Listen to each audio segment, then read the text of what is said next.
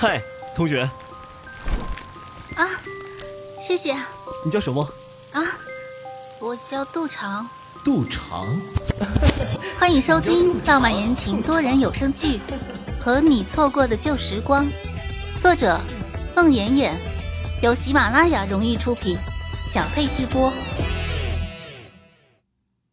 第十九集。Green 等杜长走后，给妮妮打了个电话。妮妮，刚才四哥给我电话，说是豪哥来成都了，特意来看你的演唱会。他现在正在打球，问我们是否愿意陪一下。如果我们没时间，四哥就找奇彩了。奇彩也知道豪哥来成都了，正到处打听豪哥住哪了呢。我们自然是要陪豪哥打球啊。到的，豪哥投资的那个新剧啊，我还想让他帮我推荐个小角色呢。那好，我去接你，顺便将杜记者的采访提纲带给你。你要根据他的问题准备一些材料。好，一会儿见。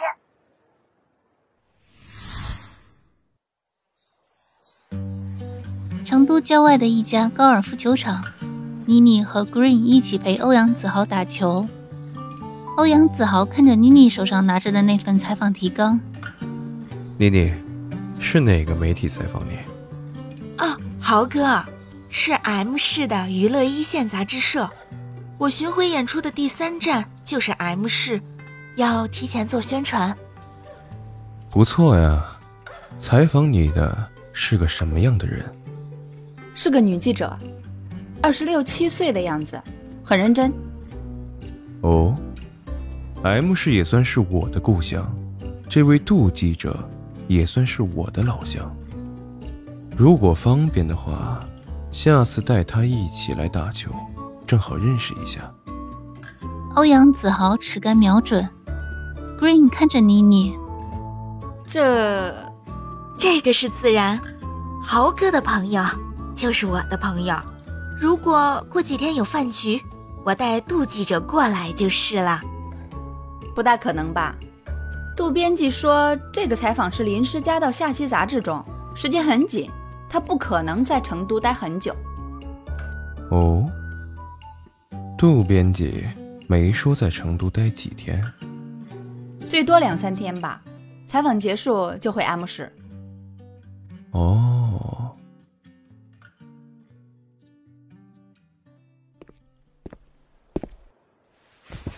打球结束后，欧阳子豪回到酒店，拨出了个电话。红局，好久不见。是哦，是欧阳老板，好久不见啊。我是无事不登三宝殿，今天有求于红局。哈哈哈！欧阳老板客气，难得你有事儿能求到我头上，愿意效劳。那个妮妮。过几天有个演唱会，我想。嗯，我明白。只要达到。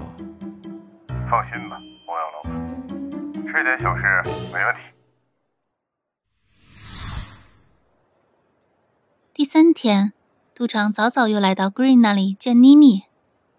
妮妮拿着那份采访提纲，和杜长一个问题一个问题的商谈。正在这时，Green 的手机响了。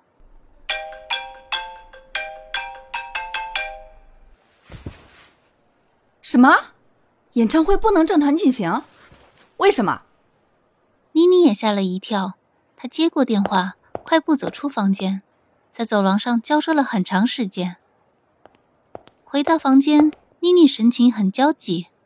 杜编辑，抱歉抱歉，我的演唱会目前遇到了点麻烦。哎呦，我要全力去协调这个事情。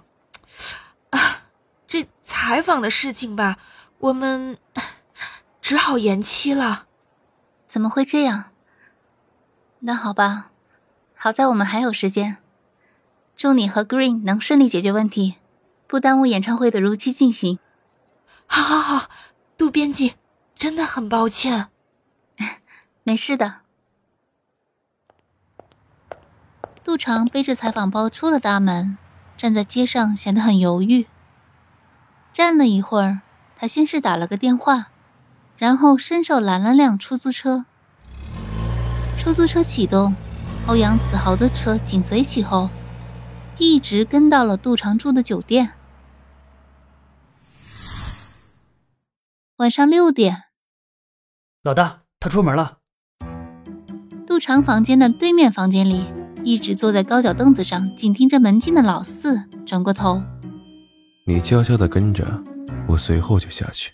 好。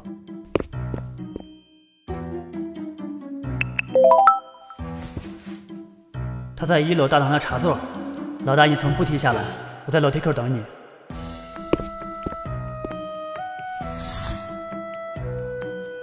一楼大堂的步梯门后面，欧阳子豪看见杜长和一个男人在茶座里对面而坐。杜长的脸上那副淡然优雅的笑容里，似乎又多了一层甜蜜和伤感。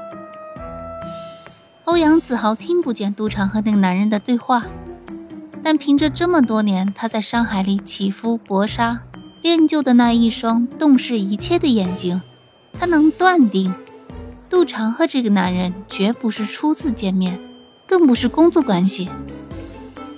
杜长在那个男人面前坐着，慢慢的啜着饮料，神情时而兴奋，时而伤感。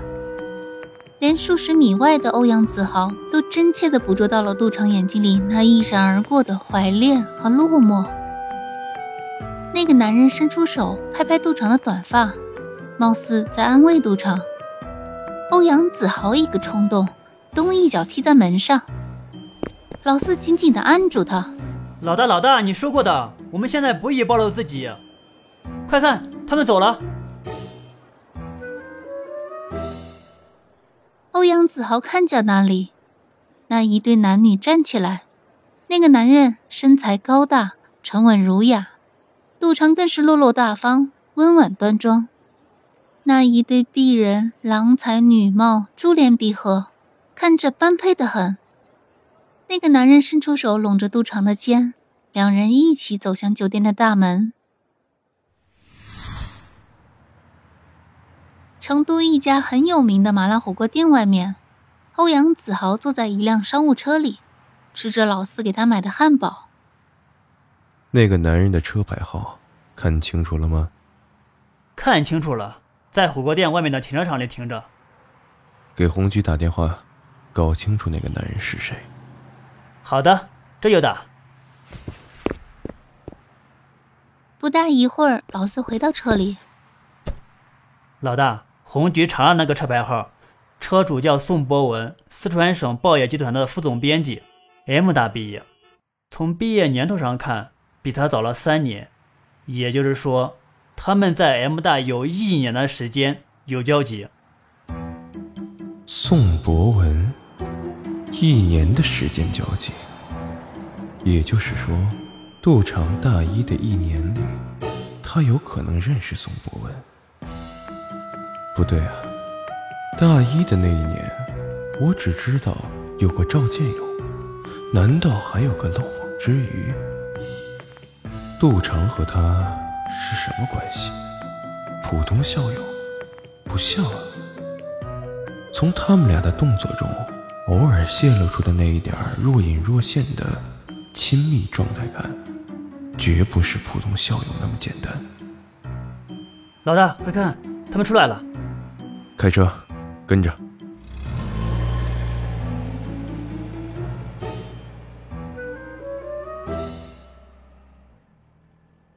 本集播讲完毕，感谢您的收听。